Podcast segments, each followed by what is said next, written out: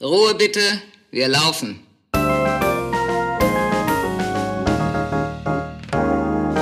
Herzlich willkommen bei Ein letztes Mal und dann nie wieder, der Theaterpodcast mit Magdalena Schnitzler, Theatermacherin, und Jarnot, Puppenspieler. Szene 30. Musical, die große Show. Hallo Magdalena. Hallo Janot, bist du ready für die große Show? Willkommen, bienvenue. Welcome. Ja, natürlich bin ich bereit. Ich bin super gut drauf und du?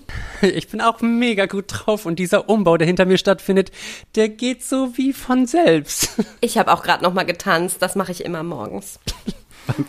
Aufstehen. Ja.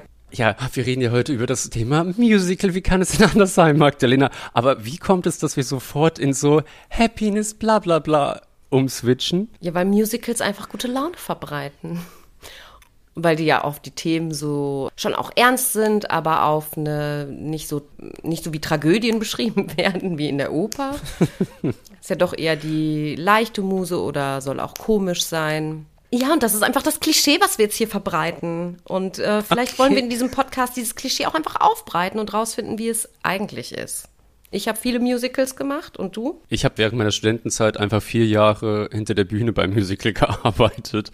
Das ähm, war schön, aber halt jeden Tag dasselbe ist dann halt für den Kopf irgendwann auch äh, zu viel. Und weil wir nicht nur über unsere Erfahrungen reden wollten, haben wir uns einen Spezialisten eingeladen, richtig? Es ist ein Vorsprechen heute. Es ist wieder Vorsprechtag. Ich finde es richtig gut. Warte mal, wo ist denn, wo sind denn die Unterlagen? Ähm, Ich habe die jetzt digitalisiert, Janot. ach, bist du schon soweit? Ich bin, ich bin noch oldschool. Ich bin noch Papier. Hm, nee, ich bin digital geworden. Also wir haben eingeladen. Sollen wir die Tür schon öffnen? Ähm, ja, können wir öffnen mal. Moment. Oh, da kommt ja ein ähm, großer Ein Riese. Mann. Hallo, guten Tag, darf ich eintreten? Ja, kommen Sie bitte. Ja? Ja, ich muss den Kopf etwas in den Nacken legen, aber sehr schön, dass Sie da sind. Ja, ich strecke mich mal eben, dann können wir auch die Hand schütteln. Ich komme ein Stück runter, kein Problem. Dankeschön. Hallo. Magdalena, Ja, was ist Janot? warum sieht der Typ so heiß aus? Warum ist der so groß? Weil wir den eingeladen haben und wir nur heiße Leute einladen? Ah, stimmt, richtig. Okay, warte mal, ich glaube, warte mal, hast du die Unterlagen? Ja, ich möchte gerne vorstellen, heute bei uns im Podcast ein letztes Mal und dann nie wieder haben wir eingeladen Damian Omansen. Der gebürtige Berliner studierte an der Leipziger Musikhochschule Klavier, Posaune und Arrangement. Heute arbeitet er hauptsächlich als musikalischer Leiter von Musicalproduktionen in ganz Deutschland. Von Magdeburg über Burgfestspiele und Musicals auf Festungen bis nach Berlin ist alles dabei. Entschuldigung, ich muss Ich habe, immer noch mich über auf, diese ich, Festung habe, lachen. ich, habe mich auf, ich habe mich auf Ritter-Musicals spezialisiert.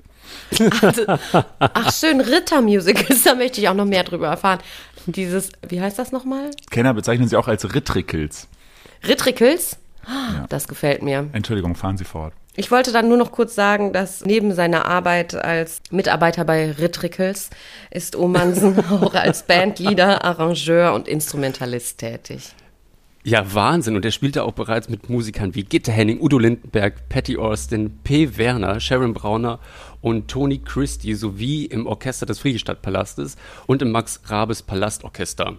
Also nicht, dass er noch irgendwie in Europa irgendwie so rumdudelt, sondern auch in Japan, Mexiko, Kanada und Südafrika. Hallo, Damian. Hallo. Schön, dass du da bist. Ja, ich freue mich voll. Ja, mal kurz eine erste Frage. Wie kommt man denn von einem Nicht-Musical-Studiengang zum Musical? Ich glaube, also ich mache ja im Musical die musikalische Leitung. Und da kommt man, glaube ich, nur hin, wenn man nicht Musical studiert hat. Also ich glaube, es gibt ganz wenige Musical-DarstellerInnen, äh, die ähm, dann sozusagen die Seiten wechseln und dann musikalische Leitung oder auch Regie machen. Aber vor allem, äh, glaube ich, wird die musikalische Leitung äh, von Quereinsteigern übernommen, weil es keine Ausbildung gibt für den musikalischen Leiter im Musicalbereich. Das heißt, man hat entweder Jazz, Rock, Pop, Pianisten in der Regel, die sich dann irgendwie das klassische Dirigat draufdrücken müssen. Das sind, äh, dazu gehöre ich. Oder aber halt sonst klassische Dirigenten, die dann irgendwie so die Rock-Pop-Stilistik sich irgendwie drauf schaffen müssen. So, oder äh, Schulmusiker, die Lehramt studiert haben oder so. Aber es gibt, äh, also es gibt in London einen Studiengang, da werden pro Jahr zwei Leute ausgebildet für ganz Europa und der Rest von uns sind tatsächlich Quereinsteiger. Und findest du das gut, dass es so ist? Oder findest du, das sollte sich ändern in der Ausbildung, dass es da auch speziellere Ausbildungen dafür gibt? Oder ist das gut so, dass es so eine Bandbreite an Herkunft gibt? Ich glaube, es wäre gut, wenn es mehr so kleine Fortbildungsangebote gäbe oder so. Mhm. Aber auf der anderen Seite merkt man ja auch, der, also der Markt funktioniert ja so, wie er ist. Ich glaube, wenn man jetzt noch mehr Ausbildungsangebote schafft, hat man im Zweifel nur noch mehr Leute, die dann, äh, das sieht man ja bei den Darstellern, die dann irgendwie einen Schriebs in der Hand haben, wo drauf steht, hey, ich bin fertiger Darsteller. Und dann stehen die aber draußen und wundern sich, warum keiner sie zu einer Audition einlädt, weil der Markt mhm. einfach so überflutet ist von Leuten. Also es funktioniert so, wie es ist. Und ich glaube, bevor man jetzt irgendwie ein Studium schafft, wo man irgendwie das, was wir, es ist ja im Grunde ein Lehrberuf, was wir da machen und gar nicht wirklich ein Studium und versucht das irgendwie in irgendwelche Credit Points zu, zu äh, verschachteln oder so, sagt man einfach, okay, äh, pff, mach einfach und äh, genauso wie bei mir, ne, spiel einfach Klavier und dann, wenn du magst, schreib ein paar Bläserarrangements und äh, ach so, wäre irgendwie cool, wenn du auch noch zeigst, wo die Eins ist und dann bist du ja im Grunde schon musikalischer Leiter.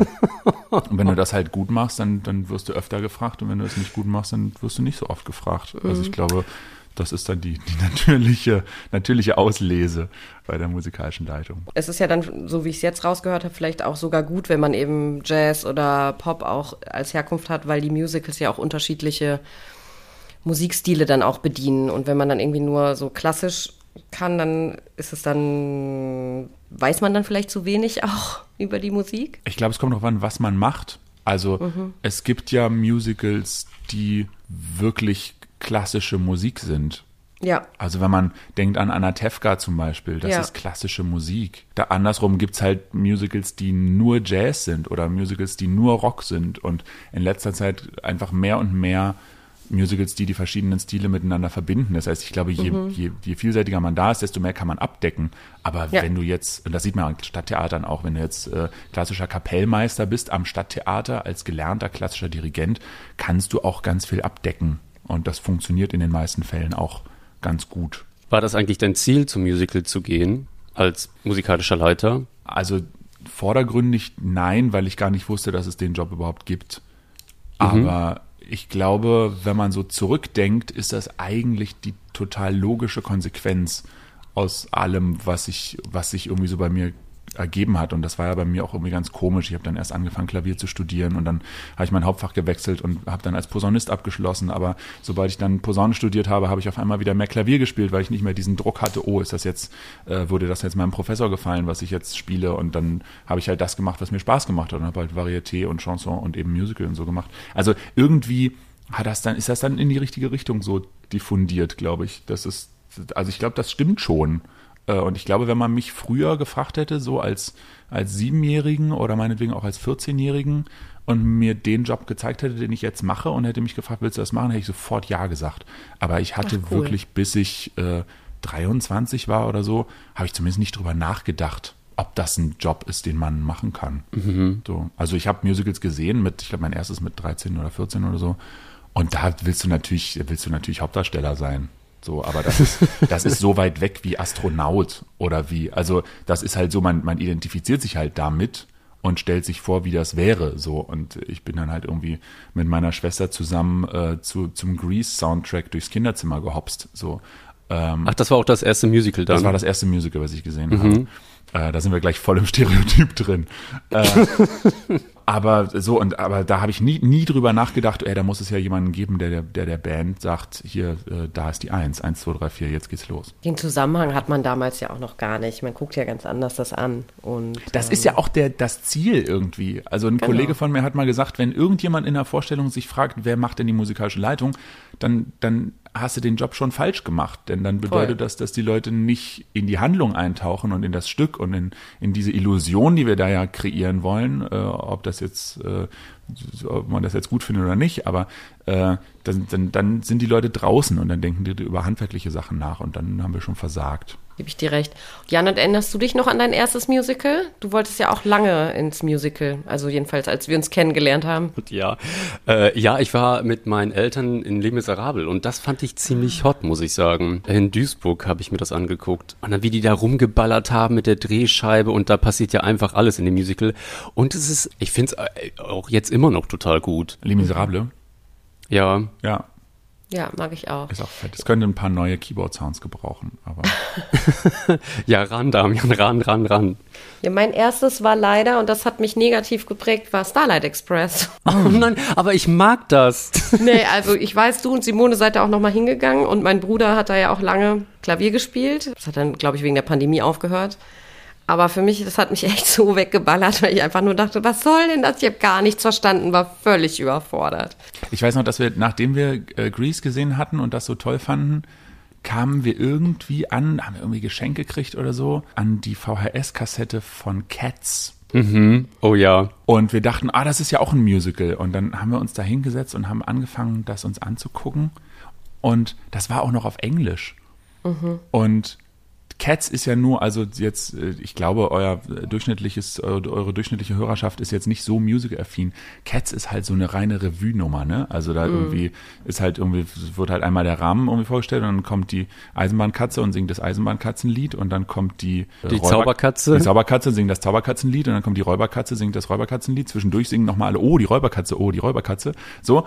Äh, und da singen die halt alles auf Englisch und wir waren halt, wie gesagt, 13, 14, 15 oder irgend sowas. Und ähm, saßen da und dachten so, okay, wir fangen erstmal an. Und dann dachten wir, wann geht denn die Geschichte los? Wann fangen die denn mal an, jetzt die Geschichte zu erzählen? Und haben uns aber, und dann haben wir irgendwann heimlich, so quasi heimlich angefangen vorzuspulen, weil wir dachten, jetzt muss doch mal irgendwann eine Szene kommen. Aber es kam keine Szene. Ähm, und dann glaube ich, ja, also kann ich das irgendwie nachvollziehen mit dem Starlight Express. Aber okay, also das heißt, Grease hat dich gecatcht und gab es dann noch ein weiteres Musical, wo du dachtest so, oh, das ist Hammer. Bestimmt ganz viele, aber also für mich war es immer eigentlich einfach mehr der Aspekt Show und das kann irgendwie, mhm. also ich mhm. weiß, ich habe irgendwann mal in der damals noch HDK äh, irgend so, so eine Kindermusical-Version vom Dschungelbuch gesehen. Das war bestimmt ganz grauenvoll und ganz billig, aber irgend sowas oder auch Konzerte, die ich gesehen habe und so. Für mich war es einfach immer was, was mich fasziniert hat, völlig egal, was da auf der Bühne passierte, war, dass es, dass es Veranstaltungen gab, wo ich ab, ab kleinster Kindheit an eigentlich drin saß und gemerkt habe, da passiert irgendwas mit mir. Da wird irgendwie an meinen äh, Gefühlen wird irgendwas getriggert und da, da, da, da hebe ich irgendwie so kurz vom Boden ab und dann ist die Veranstaltung zu Ende und am liebsten willst du irgendwie gar nicht von deinem Sitz aufstehen, sondern einfach sitzen bleiben und dir das ganze Ding nochmal angucken einfach nur, weil das so wie so ein, das ist jetzt ein bisschen abgegriffen der Vergleich, aber so ein bisschen wie so, ein, wie so eine Achterbahn oder so, du halt einfach irgendwie da sitzt und merkst, wow, da passiert irgendwas mit mir, was ich nicht verstehe, was aber irgendwie aufregend ist. Und das hatte ich bei Konzerten und das hatte ich bei, bei äh, Musicals und bei äh, Sprechtheatergeschichten und auch, auch bei der Oper und Oper erst ein bisschen später, weil, weil, also ich weiß, ich war einmal bei Fidelio und einmal bei der Zauberflöte und es war so, hm, nett, aber war, glaube ich, für mich als Kind dann noch ein bisschen zu hoch. Aber also das war das war das, was mich gereizt hat und ich glaube, das ist auch das, was mich irgendwie bis heute an dem Job hält, dass man einfach sagt, hey, mhm. ähnlich wie so ein Filmkomponist, ich mache da etwas, was im Ide worüber im Idealfall niemand nachdenkt, sondern was einfach nur den Leuten Emotionen herbeiruft oder die Emotionen, die im Stück halt vorgesehen sind, verstärkt, so dass die Leute da irgendwie eine, eine Erfahrung haben, die äh, intensiver ist, als wenn jetzt einfach nur jemand sich hinstellt und, und den Text vorliest. So. Ja, das ist total krass, was du da sagst, weil ich empfinde das auch so, dass, oder korrigiert mich da, dass irgendwie so gerade überall in Deutschland die Theater anfangen, Musicals rauszuballern. Und da denke ich dann so, ah, okay, ja, das macht ja auch total Sinn, weil das, was sie dann irgendwie normal auf der Bühne zeigen, irgendwie dieses Regie-Konzepttheater, wo ja irgendwie keine, kein Mensch mehr durchsteigt, da finden die Leute irgendwie keinen Zugang mehr dazu. Und wenn sie so Musical-Dinger spielen, plötzlich wird es dann wieder voll. Ja, auch mhm. nicht immer, ne? Also. Achso, nee. Ich dachte, das nee, ist immer so kommt, eine so ein ich, kommt auf die Titel an und also auf die Stücke. Das ist mir jedenfalls, ich war ja super lang am Gärtnerplatztheater. Mhm. Äh, ja, auch extrem viele Musicals gespielt wurden für ein, für ein normales Haus, also für ein Staatstheater. Und manche Titel haben, da sind die Leute reingerannt wie nochmal was und andere sind die nicht gekommen, weil irgendwie Komponist zu unbekannt oder Stück zu sperrig oder die Musik eben nicht so eingängig. Also das ist schon anders, aber ich würde dich in einer Sache, finde ich, hast du total recht, Janot, und ich finde, dass Musical eigentlich das neue Volkstheater ist. Das hat das total mhm. abgelöst. Wie seht ihr das jetzt? Ich, ich finde auch, auch das, was du gerade gesagt hast, Damian, mhm. dass es irgendwie so einen Zeitrahmen gibt, da passiert was, eine Achterbahnfahrt der Gefühle und es ist einfach was, was man versteht. Das passiert mir im Theater ja häufig, dass ich es nicht mehr verstehe und ich dann unzufrieden rausgehe. Ich, ich, ich würde an der Stelle mal kurz ansetzen wollen. Es kann sein, dass das jetzt ein bisschen dauert. Mhm, sehr gerne. Ich habe so ein bisschen das strukturelle Problem in Deutschland und das ist ein Problem, das es meines Wissens wirklich nur in Deutschland gibt diese, mhm. diese Kategorisierung und dieses Schubladendenken. Denn mhm. wir haben ja hier, wir haben so unfassbar viele Genres. Also natürlich haben wir Oper, Operette, Schauspiel. Wir haben Sprechtheater, wir haben Musiktheater, wir haben Schauspiel mit Musik, wir haben natürlich Musical und wir haben da irgendwie wahnsinnig viele Untergruppierungen. Was man, was glaube ich hilft, Musical zu verstehen, ist sich bewusst zu machen, dass in, zum Beispiel in englischsprachigen Gebieten wie, wie äh, England oder den USA, wo das Musical ja von uns sozusagen reimportiert worden ist, dass dort Musical Theater einfach der Oberbegriff für alles ist. Also der Oberbegriff für alles Theater, wo auch Musik dabei ist. Mhm. Und das heißt streng genommen, wenn wir jetzt in die Schaubühne gehen und Lars Eidinger äh, greift sich irgendwann zwischendurch in einer emotionalen Szene ein altes abgeschrubbeltes SM58 und singt und ich lieb dich. So, weil der Regisseur sagt, oh, das ist ja total toll, denn wir haben jetzt hier oh und äh, Überhöhung und wir müssen jetzt hier einen krassen Effekt erzeugen. Dann ist das Musical dann, äh, mhm. dann sitzen zwar die Leute da und kratzen sich am Kinn und bloß weil er schlecht singt, hat das auf einmal irgendwie äh, künstlerisch Anspruch, äh, was es sonst äh, bei keine Ahnung, König der Löwen nicht hat. Also ich spreche jetzt im Klischee, ne, für das, für mhm, das ja, ja, Publikum. Aber dadurch, dass wir dieses Etikett Musical in Deutschland so benutzen, als Stempel für eine, und das ist wertfreier gemeint, als es vielleicht rüberkommt, rosa Glitzerparade, dafür, damit tun wir allen Seiten Unrecht. Denn Voll. am Ende wird es dann zur selbsterfüllenden Prophezeiung, dass, und das sieht man an manchen Theatern, die versuchen auch mehr anspruchsvolle Musicals zu spielen, dass das anspruchsvoll geprägte Publikum, also vor allem aus der Oper und aus dem Sprechtheater, dass das niemals in etwas reingehen würde, wo das Etikett Musical draufsteht, weil sie wissen, dass es anspruchslos oder meinen zu wissen, dass es anspruchslose Scheiße. Darf ich fluchen in eurem Podcast? Ich weiß es nicht. Ja, sehr ja, gerne. Ja. Bitte, bitte. Das machen wir am laufenden Band. okay, sehr gut. Da, also da würden die nie reingehen. Andersrum ist das Musical-Publikum, äh, benutze ich auch mal wieder gerne, die dummen Mädchen mit den dicken Knien. Das sind dann die, die irgendwie zu Hause, bei allem Respekt, aber die dann Collagen basteln und sich in den Hauptdarsteller verlieben und irgendwie zehnmal äh, oder öfter Karten für 200 Euro kaufen und die einfach dann wirklich nur eine große Licht- und Bühnenshow erwarten und am Schluss können sie rausgehen und sich eine Umhängetasche und eine Kaffeetasse mit dem Logo drauf kaufen. Das ist dann Musical für die. Wenn die dann andersrum in ein Musical gehen, wo es auf einmal irgendwie um um, um wirklich tiefgehende Emotionen geht, dann sitzen die da, ich weiß, ich habe The Last Five Years in Kassel gespielt ein, ein unfassbar großartiges, tolles Musical, vielleicht das Beste, was ich kenne. Und wahnsinnig anspruchsvoll. Und da, das war erstens halb leer und zweitens, die Leute, die dann rauskamen, waren völlig verwirrt. Also die waren so, dass sie so, ja, also das ist, also irgendwie war das schon auch, ja, also das war, das war gut. Aber das war irgendwie, also das war irgendwie anders, als ich jetzt. Also ist das jetzt ein Musical eigentlich? So, und du sagst, ja, mhm. Mann, das ist ein Musical. Das ist nur halt nicht Tritra Trullala, sondern das ist halt einfach irgendwie eine, ein, ein Schauspielstück, wo, und auch das ist ja so das kleine Einmaleins des Handwerks, jedes Mal da, wo man beim Film Close-Up machen würde, machst du da einen Song rein, weil du auf die Art und Weise die Emotionen vergrößern kannst. Und auf die Art und Weise hat das dann auf einmal eine emotionale und auch dramaturgische Intensität, dem das Standard-Musical-Publikum in Deutschland nicht gewachsen ist, weil die einfach denken, Musical ist, ha, ich bin so fröhlich, oh, ich bin so traurig, haha, ich bin der Böse, ich mache alles kaputt, haha. so, und alles, was darüber mhm. hinausgeht, überfordert die einfach. Und es gibt so wahnsinnig viel mehr, aber dadurch, dass halt Musical in Deutschland entweder von Stadttheatern gemacht wird, die das Musical brauchen, um äh, sozusagen eine Cash-Cow zu haben, damit sie mhm. dann irgendwie ihre neue äh, zeitgenössische Opernauftragskomposition refinanzieren können, oder aber halt von privaten Firmen wie Stage Entertainment oder anderen, die einfach, die auch einfach kein Risiko eingehen können und einfach Musical für die, für die Masse machen wollen. Mhm. Dadurch ist einfach, steckt das Musical so in so einem, so einer Imagefalle fest, finde ich. Und wenn man genauer drüber nachdenkt, hast du, ich habe vorhin König der Löwen genannt als Beispiel. König der Löwen ist Hamlet. Es ist das gleiche Stück. Mhm. Es ist nur halt mit Tieren. Löwen. Ja, aber, aber es ist, Ja, aber ja, es ist das gleiche Stück. Und wenn jemand Aha. sagt, Hamlet hat einen, einen Tiefgang und die Schwere und die Übertragbarkeit auf verschiedene Situationen im Leben in unserer Gesellschaft und in jeder anderen Gesellschaft, dann musst du ehrlicherweise sagen, ja, das hat König der Löwen auch. Das ist nur halt mit Tieren und im Film mit gezeichneten Tieren noch schlimmer.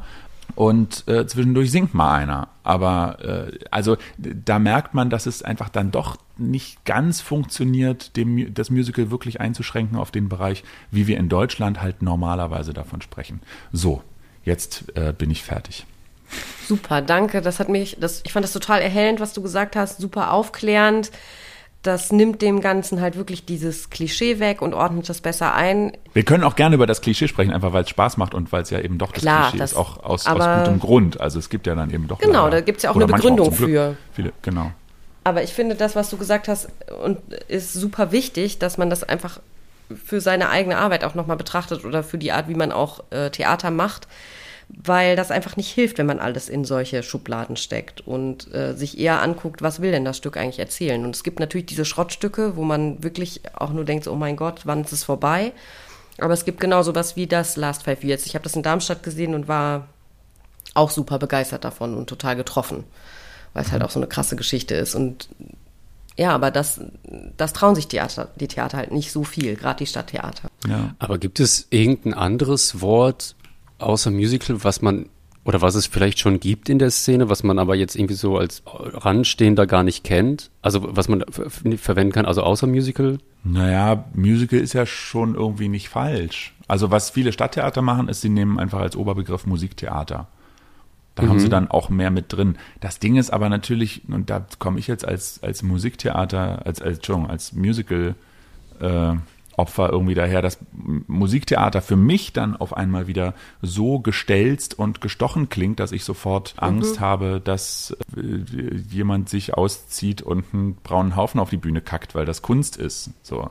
Und ich will ja dann doch eigentlich dann doch eher auf einer gefälligeren Schiene bleiben und das vielleicht auch ein Stück weit bewusst um eben, und da komme, schließt sich so ein bisschen der Bogen zum Anfang, um halt einfach die Leute da abzuholen, wo sie sind. Oder also natürlich nie alle, aber den Leuten wirklich was mitzugeben. Also es geht ja halt darum, auch die Leute zu unterhalten und nicht zu verstören. Und Ich denen, glaube, das ist so ein bisschen du am Anfang das- gesagt hast. Ja, und ich, ich habe manchmal das Gefühl, also äh, von den letzten Malen, die ich mir wirklich, ich sage mal, äh, äh, bewusst klischeehaft, anspruchsvolles Sprechtheater angeguckt habe, ich habe manchmal so ein bisschen das Gefühl, da geht es gerade darum, schlauer zu sein als der Zuschauer.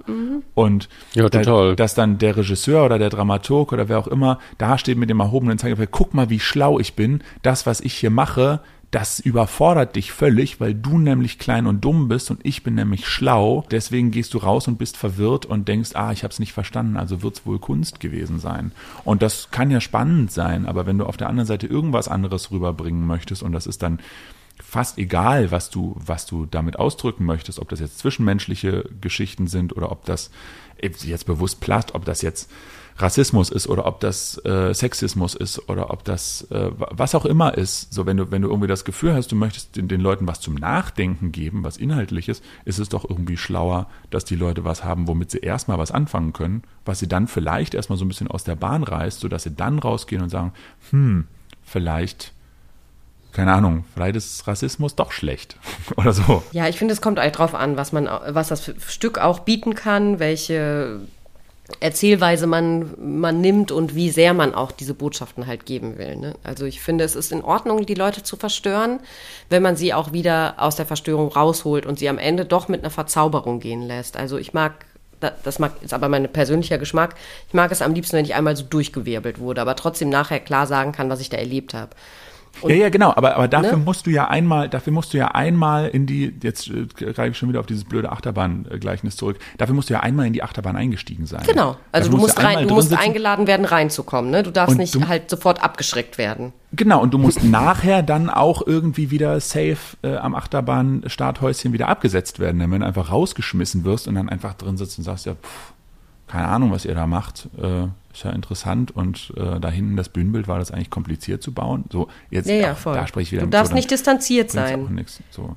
Andersrum finde ich auch äh, mit seichter, äh, sehe ich auch gar kein Problem an seichter Unterhaltung. Ich glaube, man muss nur einfach wissen, worauf man sich einlässt.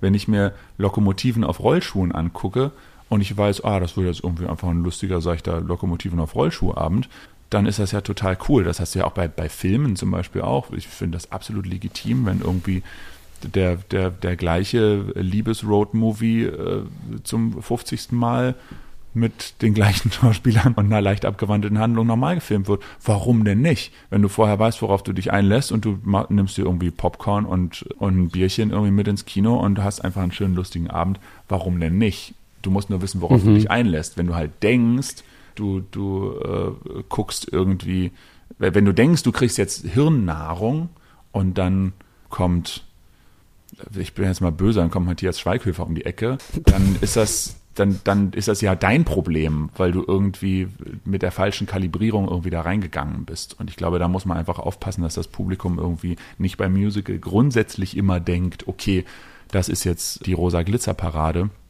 Es könnte sein, dass, obwohl ein Musical drin steht, vielleicht auch noch eine andere Ebene irgendwie dabei ist. Ist oft genug nicht, aber manchmal halt eben doch. Es kommt immer, finde ich, mit auf die Regie auch an, die das Ganze prägt und auch die Dramaturgie des Stückes. Und äh, ich finde, man kann aus jedem Stück Tiefgang irgendwie rausholen, ist meine persönliche Meinung. Vielleicht ist nicht aus Cats, ja. aber wer weiß. Aber aus einem Stück mit einer dramatischen Handlung glaube ich schon, dass man da überall was rausholen kann und eine Botschaft machen kann.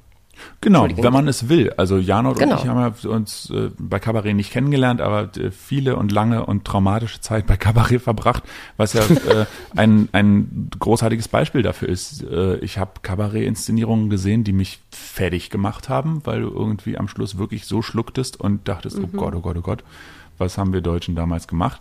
Und ich habe Kabarett-Inszenierungen gesehen, wo du nachher rausgegangen bist und gesagt hast, so, jetzt esse ich jetzt eine Pizza oder was, ja, genau. was mache ich mhm. jetzt? So, und das ist ja dann wirklich nur Regie und Dramaturgie, wie du sagst, Magdalena.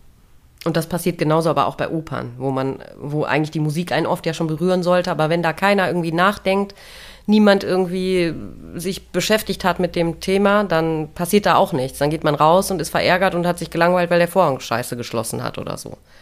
Genau, und ich glaube auch gerade bei der Oper ist der, der, die Versuchung dann so groß, einfach auch nur Leute zu besetzen, die halt einfach irgendwie die richtigen Töne absondern können. Genau. Ich erinnere mich an eine AIDA, die ich in Magdeburg gesehen habe. Das war wirklich eine grandiose Zeitverschwendung da. Das waren drei Stunden meines Lebens, die ich von niemandem zurückbekomme, wo einfach ein, ein kleiner, dicker, uncharismatischer Tenor sich bei jedem halbwegs hohen Ton panisch am Bühnenbild festkrallte, um irgendwie die nötige Stütze zu bekommen. Und am Schluss dachtest du dann, wenn die, wenn die AIDA mit dem eingemauert wird, oh Gott, die Arme, die muss jetzt mit dem da bis zu ihrem Tod zusammenbleiben. Da, da stimmt ja dann das ganze Stück nicht. Ja. ich habe ich habe eine andere Frage. Also, ja. was hat sich eigentlich so in den letzten zehn Jahren in der Musical-Szene verändert und wo wird es hingehen? Meinst du in Deutschland?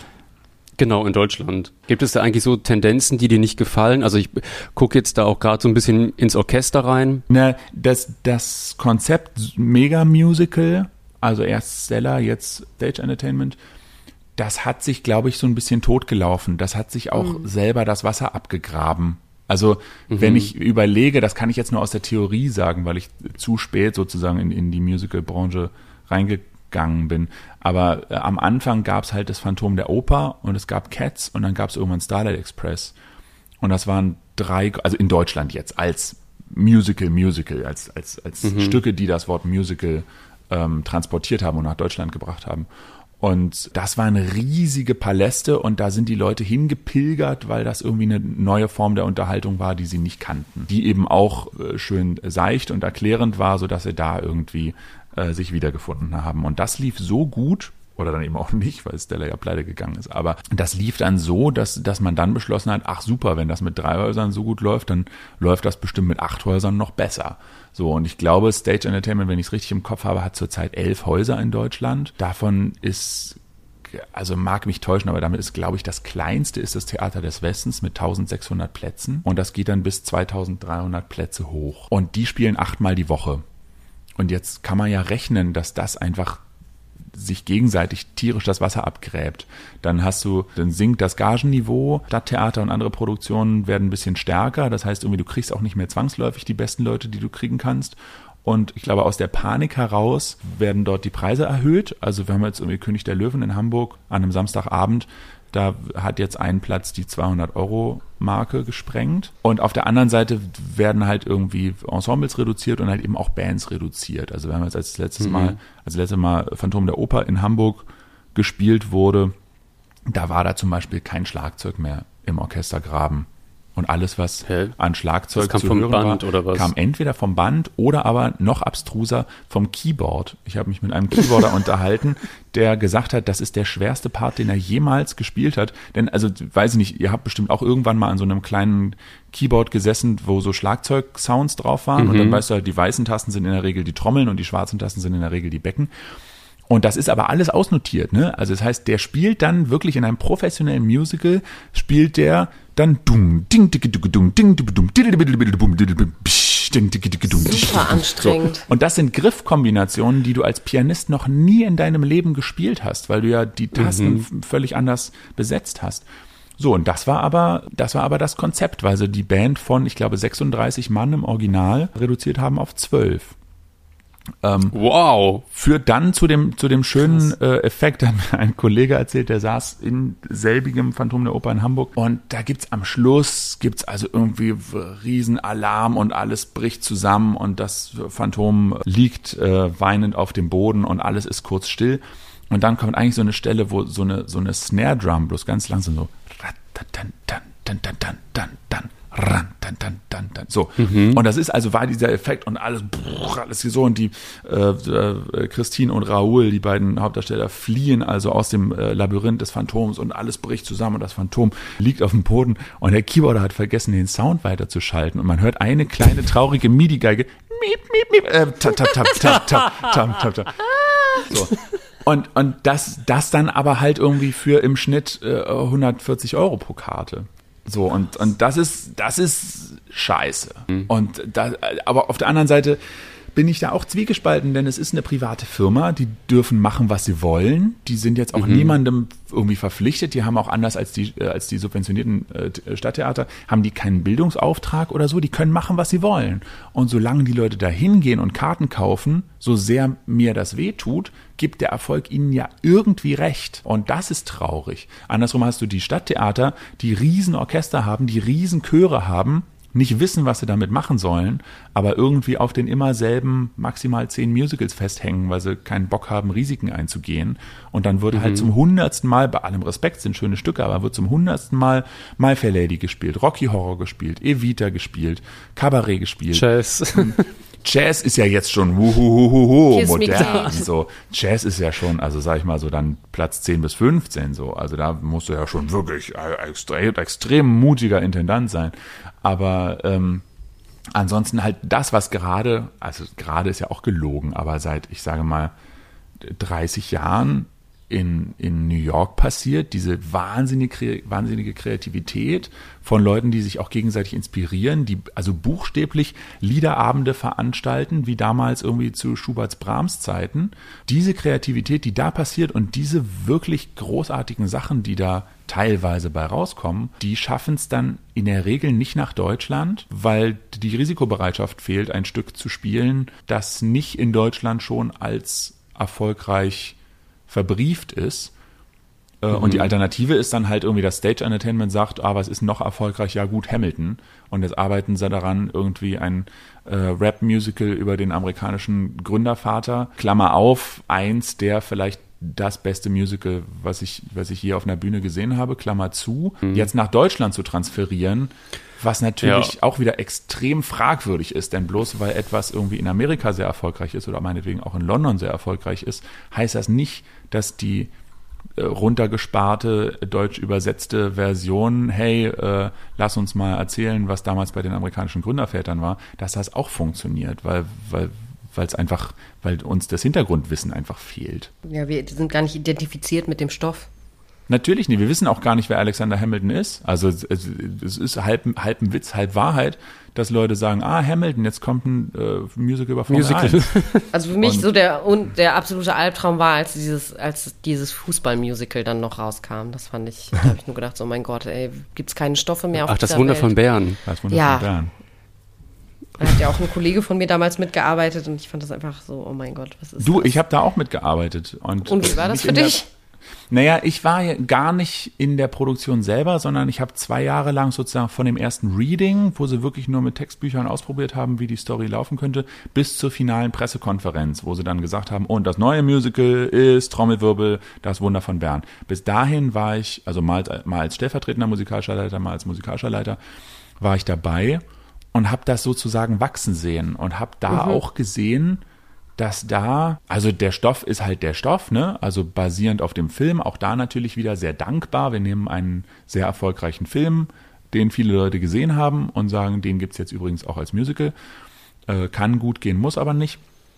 Und ist ja auch eine Thematik, wo du dann sagst, mit Kriegs Kriegsheimkehrern und Nachkriegsdeutschland und Wiederfinden der Identität und so, da ist ja im Grunde viel drin. Und ich finde auch, dass Gil Mehmet, der Regisseur, der glaube ich auch das Buch geschrieben hat dafür, Ja. das ist ein sehr, das ist ein sehr schlauer Mann und der ist wirklich ein richtig, richtig guter. Aber da habe ich auch mitbekommen, dass wirklich von Reading zu Reading, von Workshop zu Workshop das Ding so aufgeweicht wurde.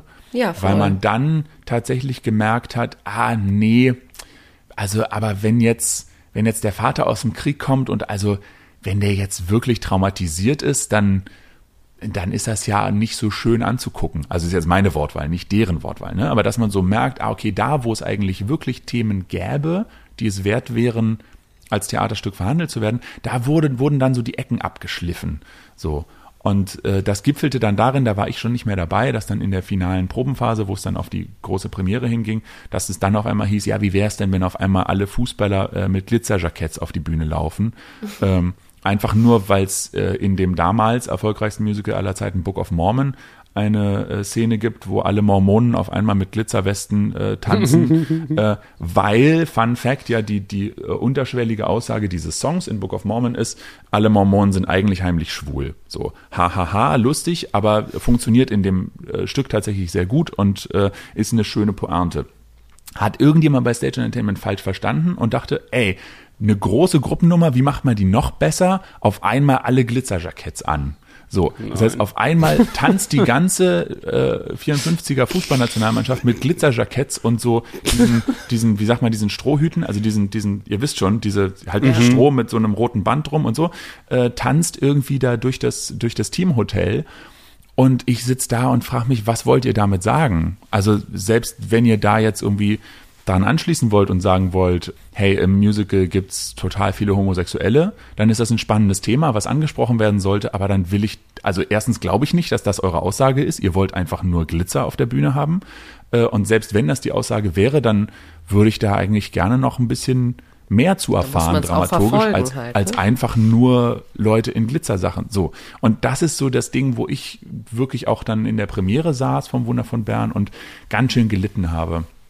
Weil ich wirklich gemerkt habe, all das, was, was für mich noch im ersten Reading wirklich, was, was mich berührt hat, da als damals dann der Typ, der das alles auf dem Klavier begleitet hat, das war alles entweder komplett weg oder aber so gefällig und so bunt gezeichnet worden und so, ja, der Vater kommt aus dem Krieg, der ist halt manchmal ein bisschen traurig, na ja, was willst du sagen? aber am Schluss hat er seinen Sohn ja doch lieb und du denkst so ein bisschen, man, das wäre eine richtig tolle Chance gewesen, mal irgendwie ein bisschen Tiefgang da reinzubringen, aber da ist dann der Mut auch nicht da und da wird dann wirklich nur vermeintlich auf Masse inszeniert. Äh, viele Köche verderben den Brei, da kann dann eben auch dann jeder irgendwie, der irgendwie in der Verwaltung von Stage Entertainment sitzt, kann irgendwie seine Meinung dazu sagen. Und am Ende war das ja auch nicht gut verkauft. Also das war ja auch Nee, nicht, nicht. nicht erfolgreich. Ja, das ist halt so schade, ne? Wenn dann so ein Stoff, der eigentlich was bietet, so völlig abgewaschen wird. Und das ist, da zeigt sich dann halt auch das Klischee dann. Ja, und ich glaube, das, das ist vor allem das Problem der Musical-Schaffenden selber, weil, weil, weil die Ja. Opfer ihres eigenen Klischees sind, weil die Ja, sich total. dann auch nicht oder zu wenige davon sich wirklich trauen, aus dem eigenen Klischee mal auszubrechen und mal zu sagen, okay, wir, wir machen jetzt mal wirklich was mit Tiefgang. Aber gibt es denn da Tendenzen oder merkst du irgendwie so, ah, witzig, eigentlich geht das jetzt gerade irgendwie total auf, die Leute haben gar keine Lust mehr, Glitzersachen anzuziehen. An, an welchen Häusern erlebst du da Strömungen oder siehst du Veränderungen? Ich sehe in der freien Szene wahnsinnig viel Bewegung. Also gerade so kleine private Produktionen, die irgendwie, ich sag mal, dann bis 150, 200 Leuten irgendwie dann kleine Sachen auf die Beine stellen. Da gibt es eine Bewegung, die es, glaube ich, wirklich vor zehn Jahren so noch nicht gab.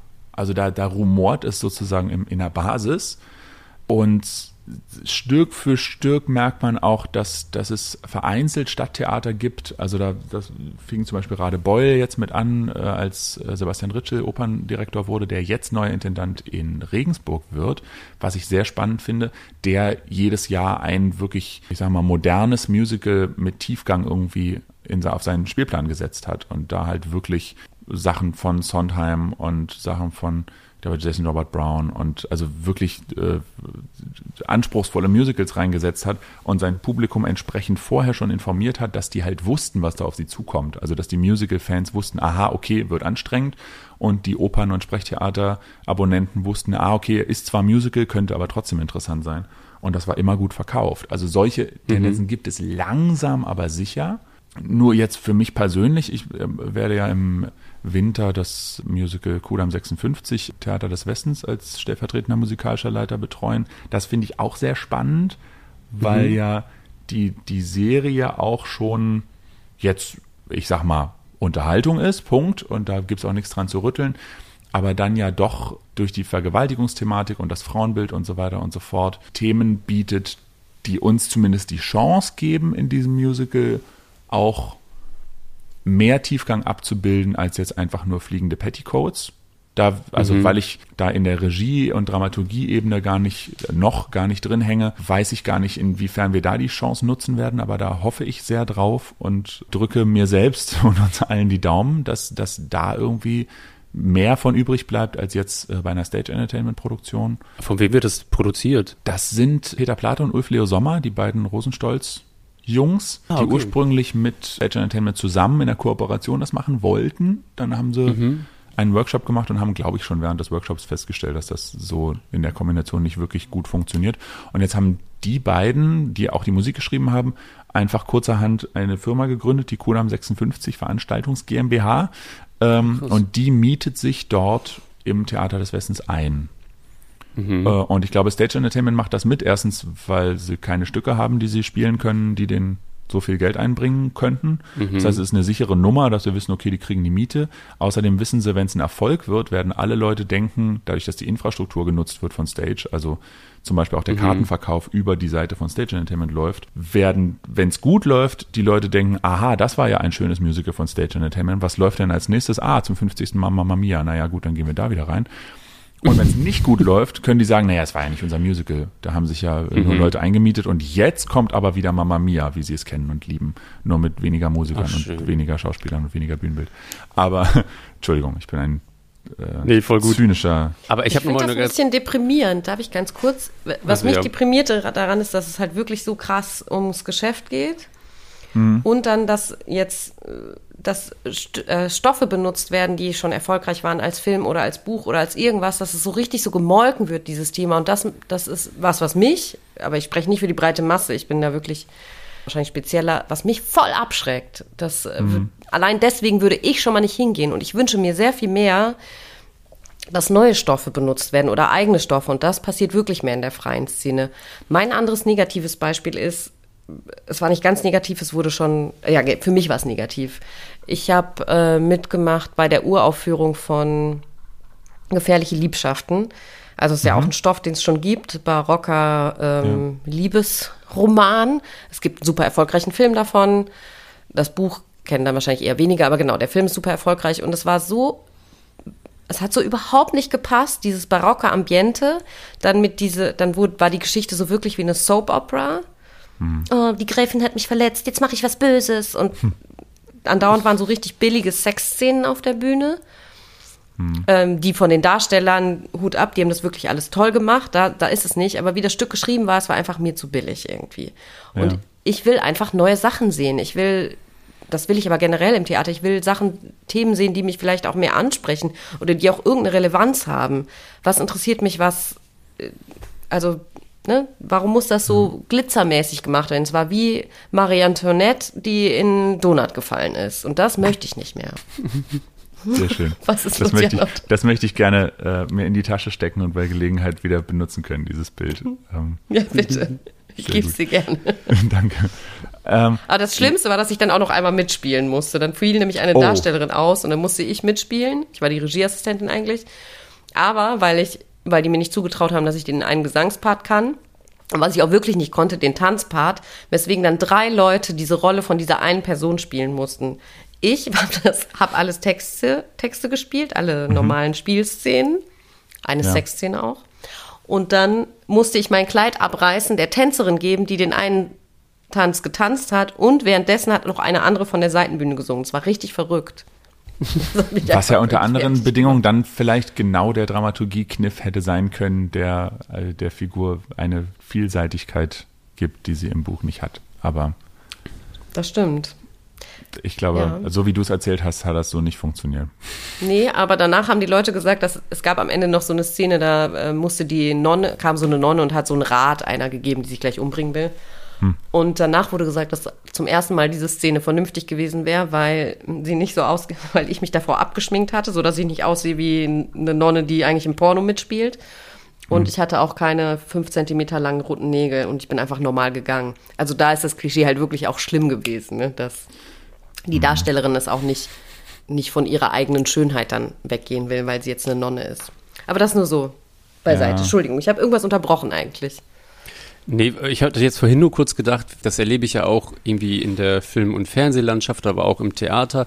Und immer wenn ich irgendwie, weiß ich nicht, nach England oder sowas äh, gucke, denke ich so, ah krass, warum bekommen die das hin, geilen Scheiß zu produzieren? Und wir Deutschen, entweder machen wir es billig nach oder wir kriegen es gar nicht hin.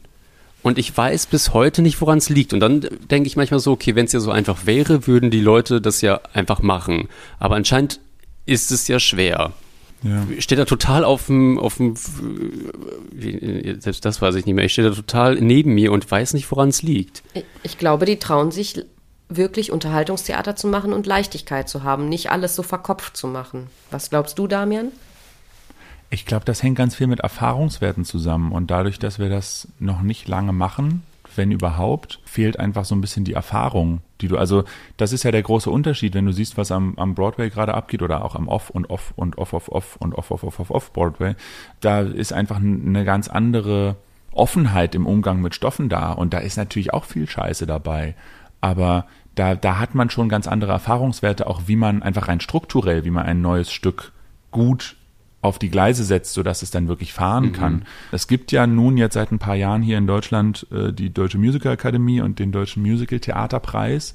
Beides ins Leben gerufen, genau mit dem Ziel zu sagen, okay, wir, wir nehmen jedes Jahr eine Jury, die reist durchs Land und äh, guckt sich alle deutschsprachigen Uraufführungen an und be äh, belohnt dann davon dann die, halt die besten Stücke und die beste Regie und die besten Darsteller und so weiter und so fort, um eine einen Anreiz zu setzen, erstens für Leute, die irgendwie mehr so im Verborgenen arbeiten, auch mal nach draußen zu gehen und zu sagen, hey, guckt euch doch mal unser Stück an, das ist vielleicht auch ganz gut, so dass man irgendwie neue Namen kennenlernt. Und zum anderen aber auch, um das zu belohnen, um zu sagen, hey, das, also ganz doof, ne? Hast du toll gemacht, hier kriegst einen Preis.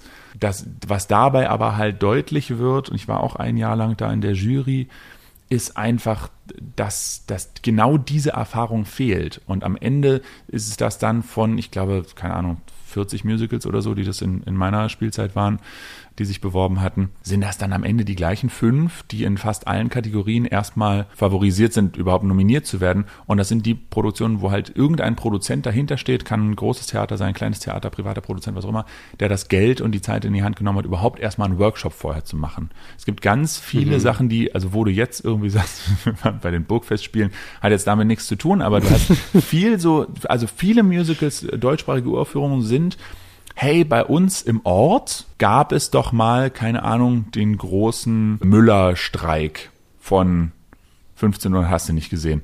Darüber können wir doch mal ein Stück schreiben. So. Und dann wird also äh, ein, ein Komponist angerufen und ein Autor, die halt irgendwie so namhaft sind, dass man, dass die irgendwie schon mal von denen gehört haben, dass aber andersrum, die auch günstig genug sind, dass das kleine, der kleine Ort oder der Kulturverein, der das dann produziert, dass die das bezahlen können. Und dann setzen die sich jeweils an ihren Schreibtisch und telefonieren miteinander und schreiben sich am Schreibtisch was auf. Dann gibt's aber kein Reading und kein Workshop, sondern dann wird das, was die sich am Schreibtisch überlegt haben, direkt auf die Bühne gestellt innerhalb von sechs Wochen und es gibt auch eigentlich keine Zeit mehr, wirklich noch was zu ändern, weil sowieso alles knapp ist. Und mit mhm. diesem, mit diesem vorläufig also mit, mit diesen ganzen Kompromissen wird das dann aufgeführt und gespielt und ist dann entweder gut verkauft oder nicht, aber wird dann natürlich in diesem Ort im Zweifel nicht nochmal aufgenommen worden, weil es einfach mhm. dann alle gesehen haben, die es interessiert. Und dann am anderen Ort natürlich erst recht nicht, weil es dort nicht den großen Müllerstreik von 15 hast du nicht gesehen. Das heißt, die Thematik ist für die völlig uninteressant. Und auf die Art und Weise wird ganz viel auf die Schnelle produziert, ganz viel so wischiwaschi, ganz viel Dur ist fröhlich, Moll ist traurig. Also ganz viel wirklich auch ohne Mut irgendwie mal ein bisschen tiefer zu gehen. Dadurch hast du halt einfach, also das, was nach meiner, meinem Empfinden bei diesem Musicalpreis mehr jetzt gerade deutlich wird, was aber vielleicht auch ein konstruktiver, guter erster Schritt ist, ist einfach, was für eine Scheiße da über weite Strecken produziert wird und wie, wie schlecht das ist, was wir da machen, da schließe ich mich selber äh, voll ausdrücklich mit ein. Und dass da dann die Leute, die die Preise gewinnen, mehr die Einäugigen unter den Blinden sind. Und das tut mhm. weh äh, und das schmerzt das Ego aber ist vielleicht dann auch ein notwendiger erster Schritt, um irgendwie mittelfristig zu sagen, okay, das, das möchte ich gerne, dass das besser wird und da muss ich dann vielleicht doch mehr selber machen oder irgendwie, wenn ich selber solche Sachen dann mache, dass ich stärker dafür eintrete zu sagen, okay, ich soll, ich jetzt zum Beispiel soll musikalische Leitung bei einem Stück machen, hey, dann lass uns mal bitte vorher ein Reading oder ein Workshop machen, damit das einigermaßen Hand und Fuß hat. So und das ist aber in dem Tempo, in dem es produziert wird, dann vielleicht auch der große Nachteil vom Musical, dass das jetzt halt gerade jetzt stattfindet so und die Oper hat halt einfach auch den Luxus, dass sie seit vielen Jahr, hundert Jahren äh, existiert und einfach ganz viel Schrott, der damals produziert worden ist, denn die haben ja auch auf Masse produziert, also selbst Verdi mhm. und Puccini und so, die haben irgendwie, ich glaube, 14 Premieren im Jahr gemacht an ihrem Theater und dass ganz viel einfach zu Recht vergessen worden ist. So, und wir stehen aber hier und haben irgendwie als den großen Leuchtturm von erfolgreichen Musicals, naja, eben Starlight Express oder meinetwegen My Fair Lady am Stadttheater hinter Bingenbach. So. Jesus Christ. Jesus Christ. oh nein. Aber weißt du zufällig, wie die Produktionsabläufe bei Elisabeth waren? Weil das Musical, muss ich sagen, fand ich ja ziemlich gelungen. Äh, muss ich ehrlicherweise sagen, weiß ich nicht. Ich glaube, okay. wahrscheinlich liege ich da jetzt total falsch, dass das eine Produktion der Vereinigten Bühnen Wien war was ja ein, im Grunde einzigartiges glaub, ja. Konstrukt ist. Also zumindest war es, mhm. war es dann erfolgreich. Ich weiß nicht, ob das ursprünglich eine Auftragsarbeit von den Vereinigten Bühnen war. Bildungslücke. Okay. Aber ähm, da ist eben dann ein großes Haus oder sogar zwei große Häuser dahinter, die eben Geld und Infrastruktur und auch äh, personelle Expertise haben, dass die sagen, okay, lass uns da jetzt ein großes neues Ding machen und das soll auch wirklich gut werden. Das ist, das hat dann, glaube ich, auch wirklich mehrere Jahre gedauert, bis das überhaupt das erste Mal das Licht der Welt erblickt hat. Ja, Musical. Jana, du hast vorhin gesagt, dass es noch eine kleine Überraschung in diesem Podcast gibt. Ach so, dass ja, ich so, dachte, die, ich, dass die Welt so klein ist. Ja, dass die Welt so klein. Okay, dann, dann müssen wir mal also aussteigen, also nicht aussteigen, sondern das ist total witzig unter was wir Voraussetzungen. Zu unseren Anfängen zurückgehen, ne? Wirklich zu unseren Anfängen, wenn oh wir Anfang, also wie ich ja nach Berlin gekommen bin, so, dann hatte ich ja mein, ich, das wird jetzt total privat, Leute, ähm, da hatte ich ja dann hier meinen ersten Macker Jonas. So, Jonas war ja auch wie jeder andere auf in der Schule und lustigerweise mit dir, Damian. Richtig. Zusammen. Das, das heißt, wir hatten uns vorher dann später im Berufsleben irgendwie dann kennengelernt, aber vorher, oder wohl hatten wir uns vorher schon mal kennengelernt gehabt? Auf irgendeinem Geburtstag oder so? Ich habe dich kennengelernt als den Freund von Jonas. Ah, witzig. Okay, dann äh, doch nicht. Auf jeden Fall war es ja dann so witzig. Oder war, wir haben uns vorher kennengelernt und ich habe es vergessen. Das ist, kann ich nicht äh, von der Hand weisen, könnte sein, aber. Äh, okay, und dann war es ja so, dass Magdalena dann nach Berlin gezogen ist. Und das muss ich kurz noch erzählen, das ist wirklich witzig. Die hat ja dann sich dann am BE vorgestellt, hat sich bei zwei WGs vorgestellt. Die erste WG war äh, irgendwie so ein Typ und dann hat Magdalena gesagt so, ja, ich fange jetzt hier am BE an und dann hat der Typ gesagt, witzig, dann hast du meiner Freundin den Job weggeschnappt, hat dann das Zimmer nicht bekommen, aber schon alleine dieser Zufall ist so absurd. Das zweite Zimmer, da öffnet dann so ein Girl und sagt so, ja, also Magdalena, ich muss dir sagen, ich habe dich schon gestalkt. Wir haben Überschneidungen. Du kennst Jerome und Jonas und Jerome und Jonas und du, ihr habt halt damals in der Schule ähm, so ein, wie nennt man das? Äh, Musikabend so einen Frank so. Sinatra-Abend gemacht, Liederabend. Richtig.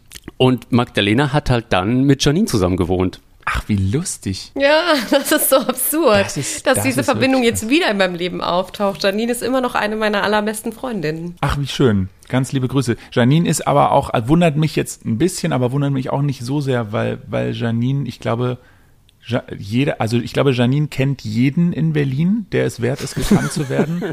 Und ich glaube auch, ich glaube auch, man ist erst dann wirklich in Berlin angekommen, wenn man Janine kennt. Tja, Leute, die uns zuhören, dann. Aber ich, sage, gebe dir ich sage total auch nicht recht. ihren, ich, ich sage nicht ihren Nachnamen, ich gebe keine zusätzlichen Informationen, aber wenn ihr Janine kennenlernt oder schon kennt, dann werdet ihr wissen, ah, das ist die Janine, von der Damian gesprochen hat. Aber ich habe noch eine, äh, zwei ernste Fragen und dann haben wir, glaube ich, auch genug getalkt. Sondern was ich ja auch ziemlich interessant finde, ist der Aspekt Familie und Theater. Kommst du klar, Damian? Weil du bist ja auch Vater. Gerade ist Pandemie. Gerade ist mein Problem, dass ich zu viel Zeit mit der Familie habe. Ich glaube, also ja, ich komme klar. Ich merke jetzt, wo es langsam wieder losgeht und ich langsam wieder arbeiten darf, was für ein Luxus das dann auch war, trotz aller Flucherei jetzt ein Jahr lang keine Arbeit zu haben und einfach Zeit mit meinem Sohn zu haben. Mein Sohn ist jetzt zweieinhalb. Auf der anderen Seite, glaube ich, hat es auch Vorteile, dadurch, dass meine Frau und ich beide Bühnenmenschen sind, haben wir zum Beispiel nie einen festen Tages- und Schlafrhythmus gehabt. Also da habe ich so das Gefühl gehabt, gerade in der Anfangszeit war das für uns gar nicht so schlimm, wie, wie viele andere uns erzählt haben, weil unsere Körper sowieso wussten, die schlafen einfach immer so viel, wie es geht. Und dann ist es aber auch okay, wenn halt einfach dann mal eine Woche am Stück irgendwie dann nur immer mal so drei, vier Stunden äh, Schlaf irgendwie am Start sind. Ähm, also das, das, das war, glaube ich, ganz gut.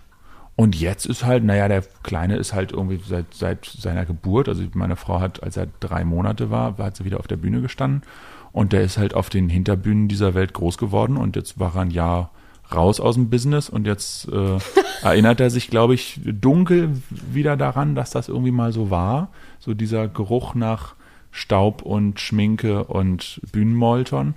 Und der macht das einfach alles eisenhart mit. Ist, also das, das geht schon alles. Also ihr nehmt den mit auf eure Reisen, weil also ich habe auch eine Tochter, die ist jetzt anderthalb und ich habe auch, ich habe in der Pandemie nochmal inszenieren dürfen und da ist sie halt auch mitgekommen. Aber wir überlegen jetzt, wenn es jetzt wieder losgeht, dass halt sie nicht überall mit hin muss, sondern dass sie halt auch in der Kita bleiben kann, dass wir uns halt aufteilen. Oder nehm, wie macht ihr das dann?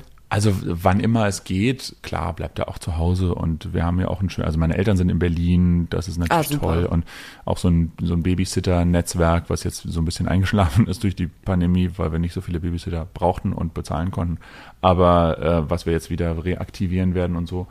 Also das, da, ja, der, der gehört, macht jetzt nicht alles in voller Breite mit, aber das, ach, ich weiß nicht, wie das ist, wenn man dann wirklich sechs Wochen weg inszeniert. Ich konnte halt immer irgendwie mal einen freien Tag oder anderthalb wieder nach Berlin fahren und hatte dann einen Tag mit Vielleicht ihm. der Unterschied dann? Und andersrum, dann, wenn ich nicht arbeite, habe ich ja viel mehr Zeit als, als ein durchschnittlicher Vater, der jetzt irgendwie 9 to 5 irgendwie arbeitet. So, das heißt, dann ähm, hole ich ihn ja. halt früher aus der Kita oder verbringe dann die Wochenenden mit ihm oder nehme ihn auch mal einen ganzen Tag aus der Kita raus, einfach, dass wir irgendwie Zeit miteinander haben und so. Also der wächst jetzt halt auch so ein bisschen zwangsläufig ohne diese festen Regelmäßigkeiten auf. Also keine Ahnung, du Mhm. bist jeden Tag von acht bis drei in der Kita und äh, am Wochenende haben wir frei. So, das ist bei ihm halt auch jetzt nicht so. Also wahrscheinlich wird er auch äh, es schwer haben, jemals einen richtigen Beruf zu ergreifen in seinem Leben. Ja, wird bei uns auch so werden.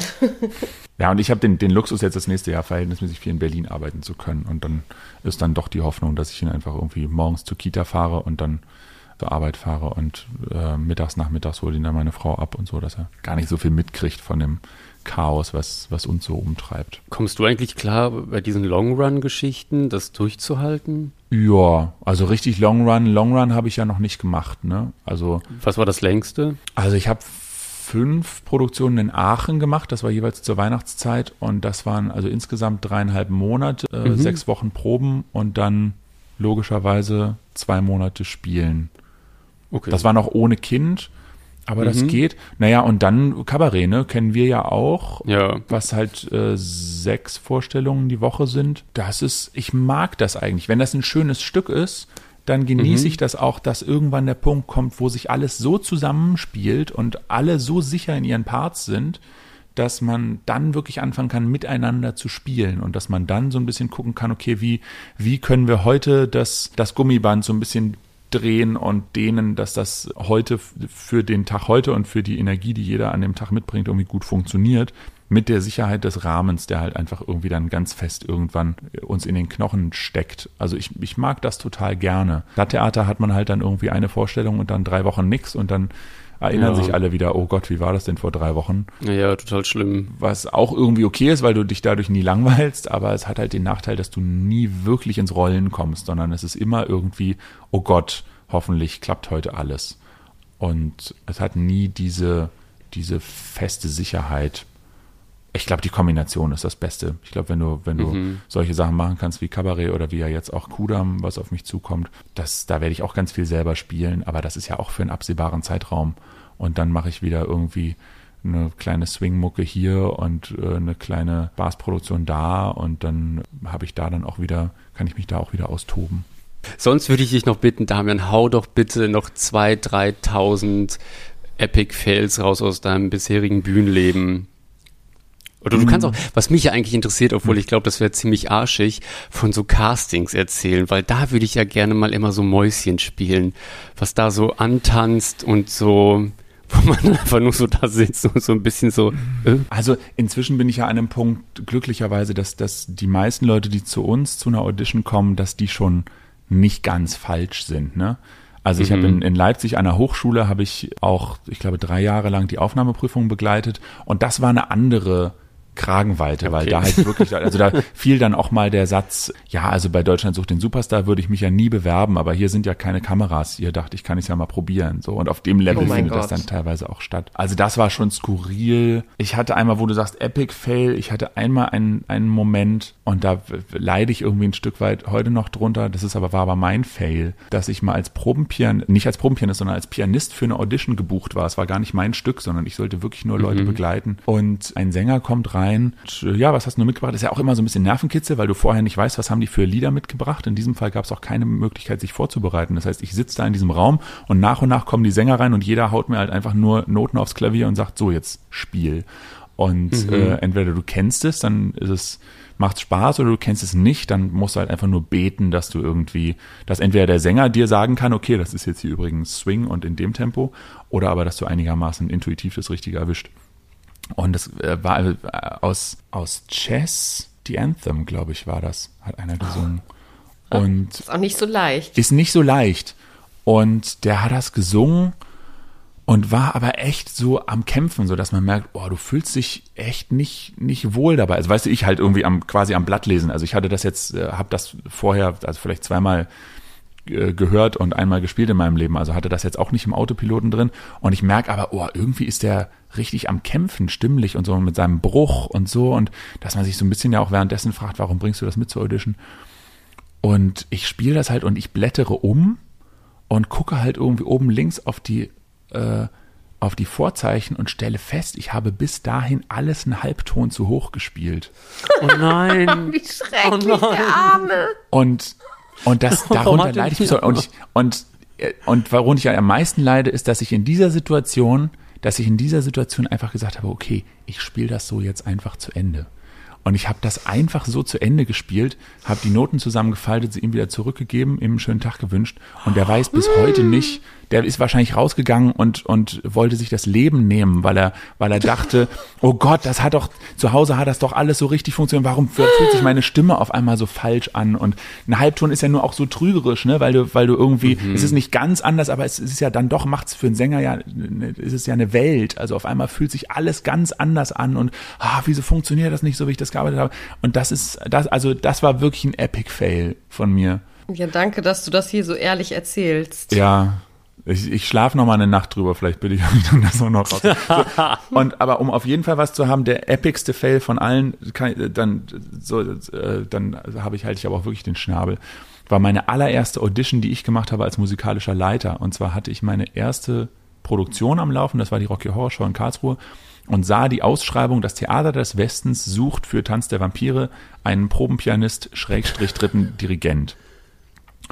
Und ich dachte, ey, Tanz der Vampire, mega Rockshow, äh, macht Spaß, irgendwie kannst du ordentlich reingreifen, macht Spaß, ich kenne die Musik, äh, Theater des Westens halt, ich, ich bin ja Berliner und hier groß geworden und irgendwie halt so, liegt mir total am Herzen das Haus und so. Dachte, ach komm, was habe ich denn zu verlieren, ich bewerbe mich da. Und dann bin ich tatsächlich eingeladen worden, bin dann von Karlsruhe nach äh, Berlin geflogen. War auch alles ganz eng irgendwie, dass ich mir gesagt ah, okay, dann muss ich aber auch äh, ich bin am Abend, glaube ich, dann hingeflogen und hatte dann am nächsten Morgen schon gleich meine Audition und wusste aber, abends fliege ich wieder zurück nach Karlsruhe, damit ich dort halt die Vorstellungen machen kann.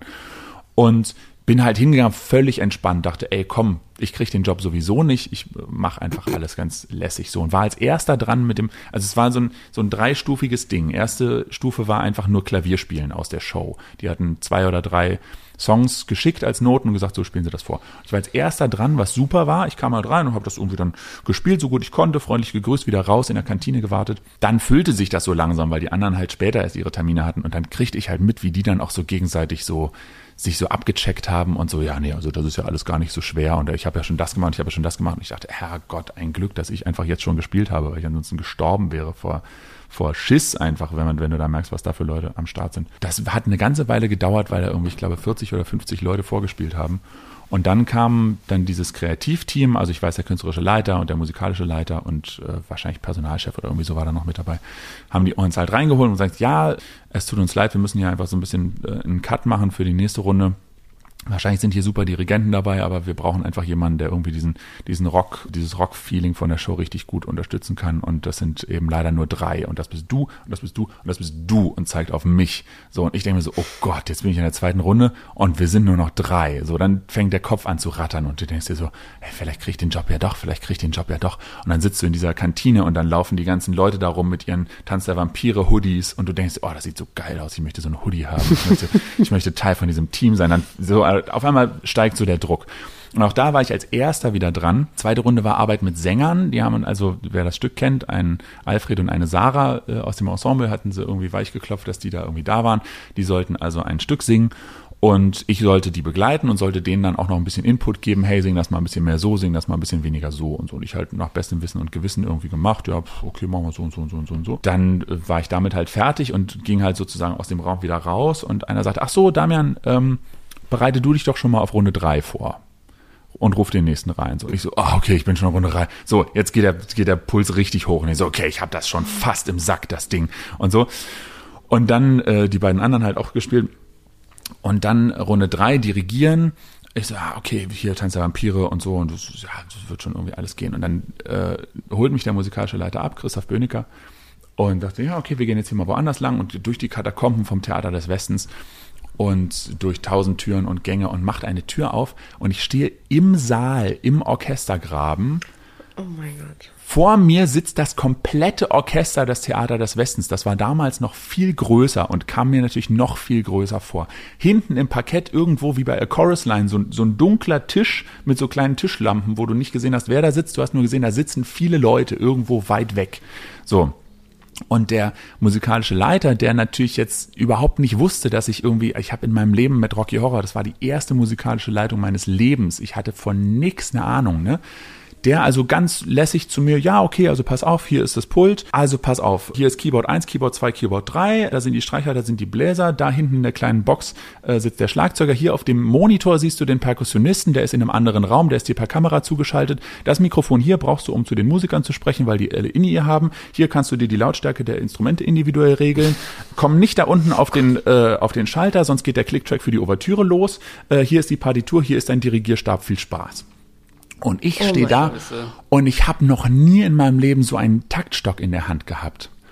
Und ich stehe da und das war wirklich das klassische Albtraum-Szenario. Ich stehe da und habe das Gefühl, okay, ich habe den Job eigentlich schon in der Tasche, aber ich habe keine Ahnung, was ich da jetzt machen soll. Auf der Bühne stehen dann Alfred und Sarah von der zweiten Runde auch wieder, sollen jetzt auf der Bühne singen, außerdem ein Graf Krollock. Und ich soll also irgendwie diese Songs und diese, diese Transition-Musiken irgendwie winken, irgendwie dirigieren. So, und ich habe noch nie vorher klassisch dirigiert. Ich habe noch nie vorher mit einem Orchester gearbeitet. So, die hören mich auch alle nicht, weil ich erst das Mikrofon anschalten muss, bevor ich irgendwie, die haben alle Kopfhörer halt drauf. So. Und ich mich irgendwie da durchgewedelt Und also ich, ich mache es kurz, der Christoph Böhniger, der musikalische Leiter, hat sich dann äh, viel Zeit genommen und hat nachher irgendwie jeden von uns nochmal einzeln ins Büro geholt, war, glaube ich, ziemlich zerknirscht. Ich glaube, die waren so auf dem Punkt, naja, wenn er es jetzt beim Dirigieren nicht völlig verreist, dann hat er den Job und das ist halt passiert. Und der hat gesagt, ey, wenn du so einen Job machen willst, dann lern auf jeden Fall dirigieren. Aber ich habe ungelogen, und ich übertreibe gerne, aber in diesem Fall übertreibe ich nicht, ich habe ungelogen die nächsten drei Nächte komplett nur von dieser Situation geträumt und die ganze Zeit gedacht, ah, wenn ich jetzt hier den Stab nach außen und nach oben und wenn ich dann so mache, dann kann ich den Einsatz ein bisschen deutlicher geben und so und bin drei Nächte lang wirklich schweißgebadet aufgewacht und habe kalte oh Duschen morgens nehmen müssen, um äh, irgendwie zu begreifen, okay, der Traum ist vorbei, der Tag fängt an. So, also das ist jetzt vielleicht im Nachhinein lustiger als in der Situation selber. Hier das ist, ist ganz der, schlecht. Das ist der, der epicste Fail meines Lebens und ich hoffe, Mhm. da kommt auch nicht noch eine Steigerung hinten dran. Oh Gott, das geht ja gar nicht. Richtig das krasse ist so Geschichte. schlimm. Die bescheuertste Prüfungssituation, die man sich nur vorstellen kann. Aber rückblickend bin ich dann auch irgendwie, also völlig fassungslos von dieser Chutzpe, die ich da irgendwie mit, weiß nicht, 25 oder so hatte, dass ich dann nicht gesagt habe, ey, sorry, ich sehe ich sehe das hier gerade und ich glaube, das kann ich nicht. Danke für die Zeit, tschüss, tut mir leid. Sondern, dass ich irgendwie in diesem Alarmmodus war, dass ich gesagt habe, okay, ich pfusch mich jetzt hier durch. Ich mache das einfach. Geil, ich weiß nicht, ob das nach vorne. Ich, ich weiß auch nicht, ob das, ich weiß auch nicht, ob das gut ist oder ob das eigentlich dann doch ziemlich doof ist. Das, das ist auf jeden Fall ein, ein, ein Erlebnis, das mir bis heute irgendwie nachhängt. Aber die haben dir einen total tollen Rat gegeben, dann eigentlich. Das war super, die- ja, ja. Und das finde ich ich, hab dann total auch- wertvoll. Als, als absolut nächste, als nächste, nächsten Schritt habe ich mich dann auch an dem Theater, wo ich da dann war, äh, habe ich mir einen, einen Kapellmeister gesucht und gesagt, ey, Alter, gib mir Dirigierunterricht und so. Und dann ein paar Jahre später durfte ich dann vor einem klassischen Tariforchester stehen und die dirigieren. Und dieses ja nochmal anders als in der privaten Wirtschaft, ne? Die sind ja alle unkündbar und sitzen dann wirklich da mit so einer Fresse wie von, ja, du willst mich dirigieren, dann probier's doch. Ich mache, Ähm, was ich will. So, also es hat so, so gesehen hat das alles ein Happy End. Aber ähm, das ist der, ja, der, der Fails, the, the, the most fail of all fails. Das Wow. kann nicht getoppt werden. Danke dir dafür. Wenn ihr mal zum Vordirigieren eingeladen werdet, lernt vorher dirigieren. Ich hoffe, das passiert mir nicht. Ich muss schon in meinen Träumen immer Oboe spielen. Das reicht mir. Ich kann es überhaupt nicht und ständig träume ich, dass ich für Wieso meinen Vater irgendein? Konzert spielen muss. Weil mein Vater Oboist ist. Ah, okay, okay, okay. Und äh, super oft sagt er zu mir im Traum irgendwie, ja, hier, ich kann an dem Tag nicht, kannst du das bitte machen? Und das ist auch super leicht, das spielen alle Anfänger, lernen das, hast jetzt ein Jahr Zeit. Mhm. dann habe ich immer ein Jahr Zeit in meinem Traum, das verstreicht, ohne dass ich übe und dann ist das Konzert und ich weiß weder, ob Mozart gespielt wird und es ist immer Strauß Oboen-Konzert, was einfach sauschwer ist und Prüfungsstück, Ja. das muss ich andauernd spielen in meinem Traum. Und Oboe ist halt auch, da kannst du dich auch, kannst du dich auch nicht verstecken, ne? Ist nicht wie Man wenn du irgendwie nichts. zweite Geige, drittes Pult spielst oder so. Voll, aber das hört man einfach, man hört alles. Und natürlich kann ich nicht mal, weiß ich nicht mal, wie ich einen Ton da rauskriege, geschweige denn, dass ich ein Rohr dabei habe. Also es sind, also deswegen, das ist das einzige Mal, dass mir irgendjemand so eine Albtraumsituation tatsächlich real erlebt hat und das auch noch erzählt hat. Ja, sorry, ihr wolltet fröhlich enden und ich komme mit Albtraum-Szenarien. Ähm, nee, finde ich schön. Ich finde das super. Es ist genau gut für diese Musical-Folge. Genau, wir haben wir nämlich lustig angefangen und dann doch noch irgendwie alle, äh, jetzt schicken wir alle ein bisschen betreten, betreten und leicht beschämt, äh, schicken wir jetzt alle in den Tag. Vielen Dank, lieber Damian. Ich danke euch, das hat Spaß gemacht mit euch. Falls ihr Fragen habt, Wünsche, äh, schreibt uns doch bitte. Nicht wahr, Magdalena? Ja, bei Instagram und Facebook. Ich vergesse immer, dass wir es sagen müssen am Ende. Ja, ich auch. Wollen, sagen möchten. Wollen. In diesem Sinne, auf Wiedersehen, bis zum nächsten Mal. Auf Wiedersehen, Damian. Danke, Damian. Tschüss.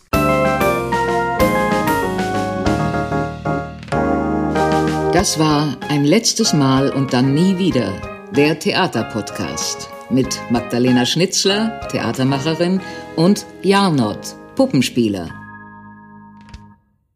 Musik Rupert Schnitzler, Ansage ich, Regina Lemnitz. Bis zum nächsten Mal. Und danke, schön gemacht. Und jetzt bitte ich die Kollegen und Kolleginnen der Technik, Requisite und der Tonabteilung für den Abbau zur Bühne.